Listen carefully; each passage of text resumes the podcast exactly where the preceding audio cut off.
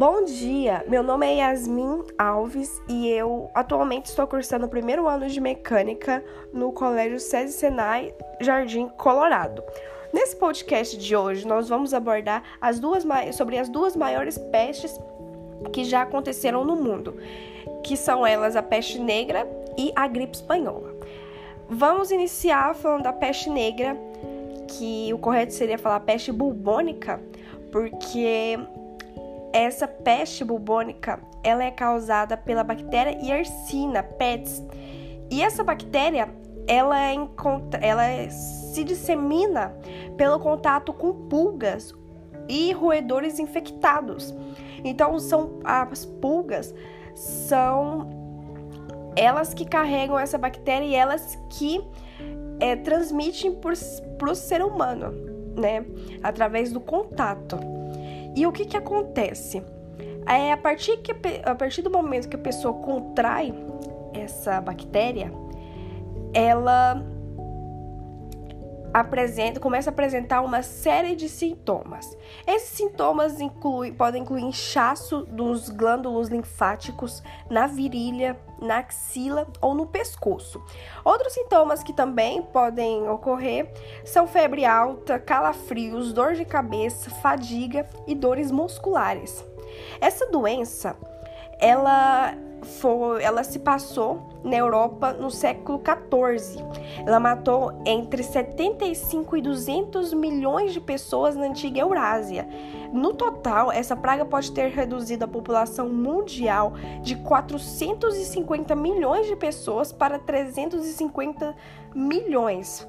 Essa, para você ver tanto que foi uma peste avassaladora que matou muita gente, ainda mais por se passar no contexto que onde a medicina não era desenvolvida, né? A gente estava ali no século XIV, onde muitos desses fenômenos é, procuravam se explicar eles através da religião.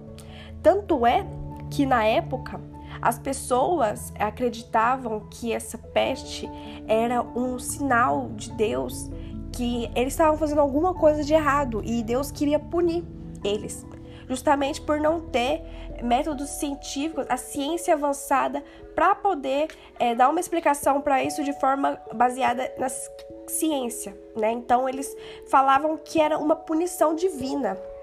E aí eles estavam pagando por uma coisa de errado que eles fizeram, né? E essa peste bubônica, ela veio, foi traga de navios né? Porque os navios, a condição desse navio, as condições desses navios eram extremamente precárias, com muito presente de muitos ratos e é, pulgas. Olha, lembra-se que essa peste ela não veio de ratos, né? É da pulga que é o fica nos ratos, né? Isso foi descoberto recentemente.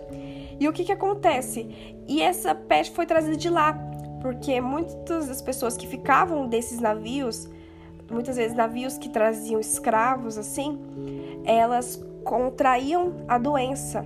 E aí, como tinha muita gente, viu muita gente nesses navios, se expandiu de uma forma muito rápida.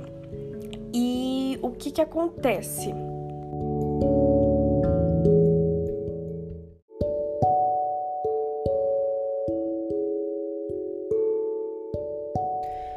A gripe espanhola também ficou conhecido como gripe de 1918. Foi uma vasta e mortal pandemia do vírus influenza. De janeiro de 1918 a dezembro de 1920, infectou 500 milhões de pessoas, cerca de um quarto da população mundial na época.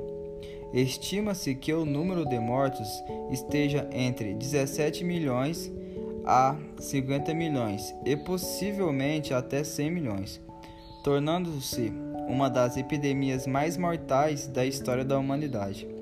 A gripe espanhola foi a primeira de duas pandemias causadas pelo influenza vírus H1N1, sendo a segunda ocorrida em 2009.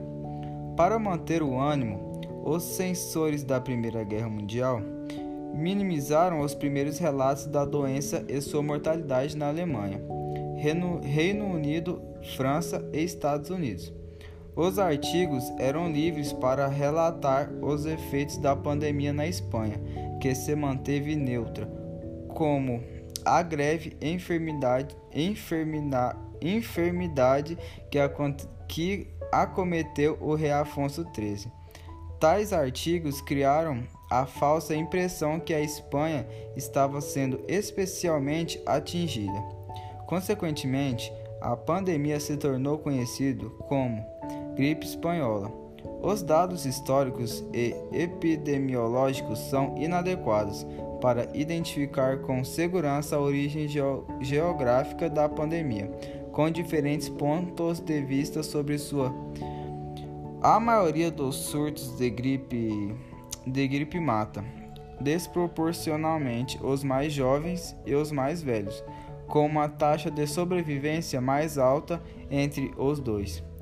Mas a pandemia da gripe espanhola resultou em uma taxa de mortalidade acima do esperado para adultos jovens.